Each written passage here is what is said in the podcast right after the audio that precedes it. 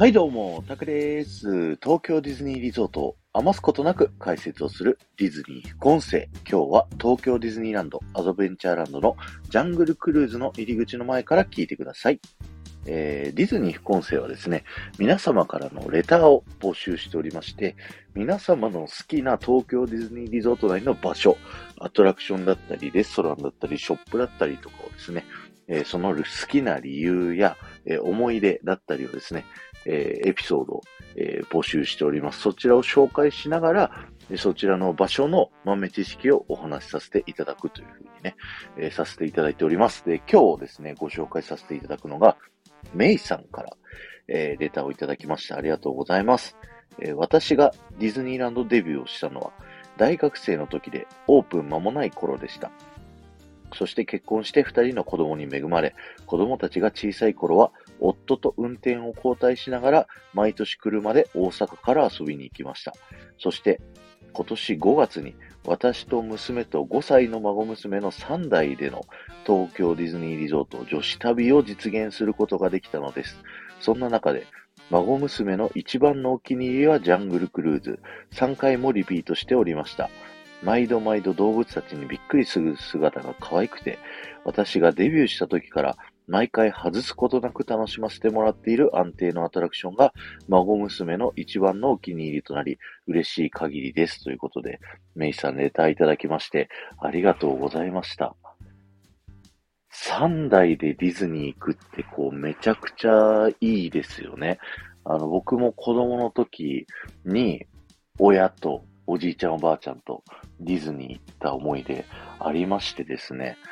それはそれは楽しかった思い出があります。あの、おじいちゃんおばあちゃんがね、こう、トゥモローランドテラスを拠点にしてですね、まあゆっくりね、しながら、えー、親と僕で、こういろんなアトラクションを乗りに行く。で、ショーとか見るときは一緒に見たりだとかするっていうね、はい。そんな感じの、えー、楽しみ方をしているのをね、思い出させていただきました。メイさんありがとうございました。ということでですね、今日はジャングルクルーズに関する豆知識をお話しさせていただきたいんですけども、ジャングルクルーズはね、何の話をしようかなって、えー、いろいろ思ったんですけど、あの、アメリカのね、ジャングルクルーズの話をしようかなというふうに思っております。えー、ジャングルクルーズはですね、ウォルト・ディズニーがディズニーランドを作った時に、かなりね、目玉のアトラクションの一つとして作ったアトラクションでですね、えー、当初は本物の動物を使いたいと思って、えー、本物の動物をね、準備しようとしたんですけど、まあ、あの、思った通りに動いてくれないだとか、動物って夜行性の方が多いとかで、こう、ゲストの皆さんを皆さん楽しんでもらうっていうことができないというところを、まあ、考えて、今のね、オーディオアニマトロニクスという、まあ、ロボットを使ってですね、えー、ジャングルクルーズを作りました。で、当初ね、あの、ジャングルクルーズっていっぱい木が生えてるじゃないですか。でも、当時の、そのディズニーランドを作ったところっていうのは、オレンジ畑だったので、もうね、木が足りなかったんですよ。だからもう、いろんなところから、こう、ジャングルっぽい木を集めまくって、とりあえず埋めまくったんですけど、あの、正直ね、足りなかったんですって。だから、その元々あったオレンジ畑の木を逆さまにして、頭部分を地面に埋めて、根っこ部分だけ出して、こう、ジャングルっぽさを演出したっていうね。はい、そんなストーリーがあったりします。そして、えー、カバとかね、あの、象とか、水の中からこう出てくる動物がいますよね。で、ロボットなんで実際ね、この水を抜いちゃうとですね、えー、下の機械が見えてしまう。そして船のレールが見えてしまうというね、えことがありますので、実はこのジャングルクルーズの水は、あの、着色してあります。あの、緑色に着色してて、あの、人がね、あの、有害なものではない薬品を使っているので、万が一飲んでも、あの、大丈夫なようなね、え、薬品で緑色に着色をしておりまして、その着色をしている場所っていうのがですね、あの、シュバイツァーの滝ってね、あの滝の後ろ姿で、あの、有名なあの滝ですね。あそこの、えー、滝の上からですね、薬品と水を落とすことによって、このジャングルクルーズの水を混ぜてですね、緑色にするっていう風にやっております。そんな感じですね。で、あとはですね、キャストさんのセリフっていうのがですね、えー、いつもね、キャストさんのスキッパーさんって船長さんのこと言うんですけども、えー、スキッパーさんたちのセリフはね、もういつも面白くてすごいなって感心しますよね、ジャングルクルーズって。これは、あの、最初ね、アメリカの始まった頃はですね、えー、つまんなかったんですって。最初、ただただ動物を説明するっていうだけのアトラクションだったんですけど、そこで、あの、もっとジャングルクルーズを面白くするにはどうしたらいいかということで、ちょっとした、あの、しょうもないギャグっていうんですかね。すごい爆笑はするわけじゃないんだけど、ちょこっとクスッとするような、あの、アメリカのね、あのコメディアンがやるような、そういうね、ちょっとしたギャグみたいなのがですね、このジャングルクルーズの、えー、スキッパーさんの台本にはですね、散りばめられていて、なおかつ、あのね、各場所ごとに複数エピソード用意されてるんですよ。なので、スキッパーさんたちは、ところどころそのシーンが変わるごとに、じゃあこのセリフを選んで、このセリフを選んでっていう風に、組み合わせを変えることによって、乗るたびにいろいろな話が聞けるようになっているし、ここはアドリブ言っていいパートみたいな感じでですね、アドリブが増えたりですとか、あとはキャストさんのアドリブで言ったセリフから、そこを、それ面白いよねってなってからそこがこうね、台本の中に組み込まれるっていう風になったりとか、そんなね、エピソードがたくさんありますので、面白いアトラクションですよね。僕がね、一番好きな、えー、冗談というところで言うと、あのね、テントの中でゴリラがいっぱいね、いて、占拠されちゃってる。だから本来ゴリラにね、あの、襲われちゃってるっていうね、探検家のキャンプがっていう状況なんですけど、えー、そこでキャストさんが言ったのはね、さて、本日の宿泊先に到着しました。ホテル、ミナゴリラ、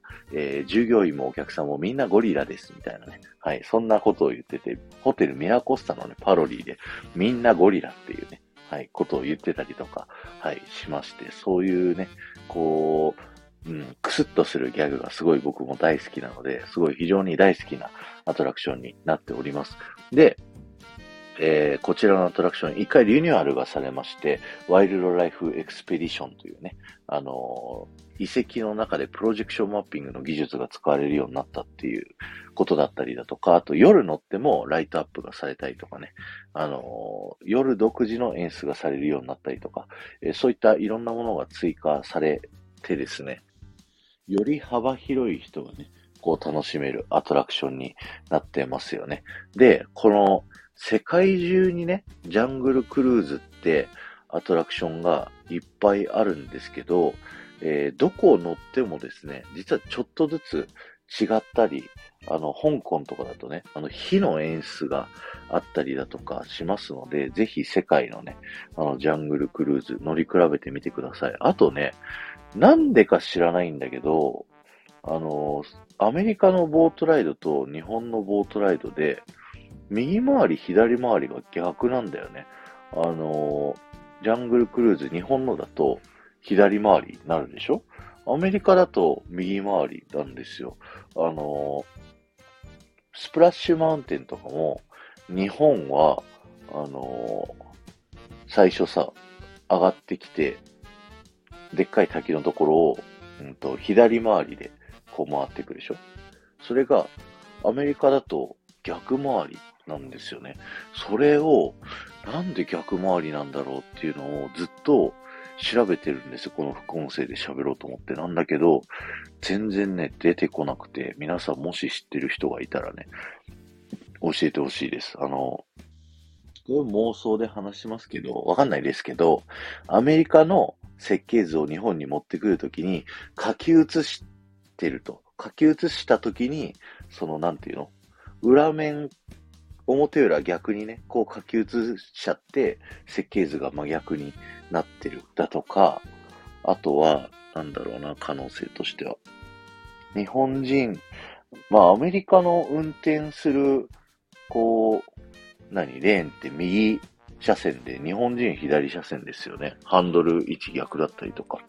そこも関係してるのかなとかね。はい。そんな感じで、なんとなく、なんで違うんだろうって、なんか理由がありそうっていうところはね、あの、思うんだけど、なかなか思いつくことができないので、知ってる人いたら皆さんぜひ教えてください。メイさんありがとうございました。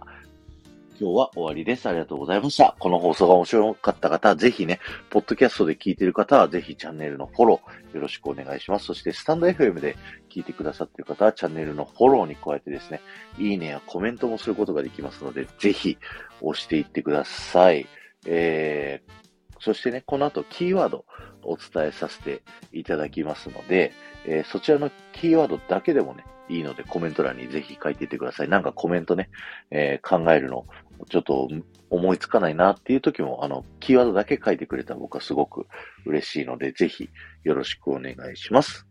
えー、今日のキーワードは、ウォルトはジャングルクルーズのせいで不眠症になったことがあるです。はい。あの、アメリカのカリフォルニアディズニーランドではですね、入ってすぐの、まあ日本でいうワールドバザールのエリアがね、メインストリート USA っていうんですけど、そこの中にですね、えー、消防署があるんですよね。そこの消防署の2階部分っていうのは、ウォルト・ディズニーさんが生前ですね、その部屋に住んで、あの、ゲストのね、こう喜んでる様子を見てたっていうね、あの、素敵なエピソードがあるんですけど、その真裏がですね、なんとジャングルクルーズのジャングルになっていて、ある日の夜、そのジャングルの動物たちの音を消し忘れちゃった日があったんですって。で、それで、ウォルトは、もう、ジャングルクルーズの大音量の音の中で全然寝れなかったっていう、そんなエピソードがありましたので、はい、そのご紹介でした。はい、この後も夢が叶う場所、東京ディズニーリゾートで素敵な旅のひとときをお過ごしください。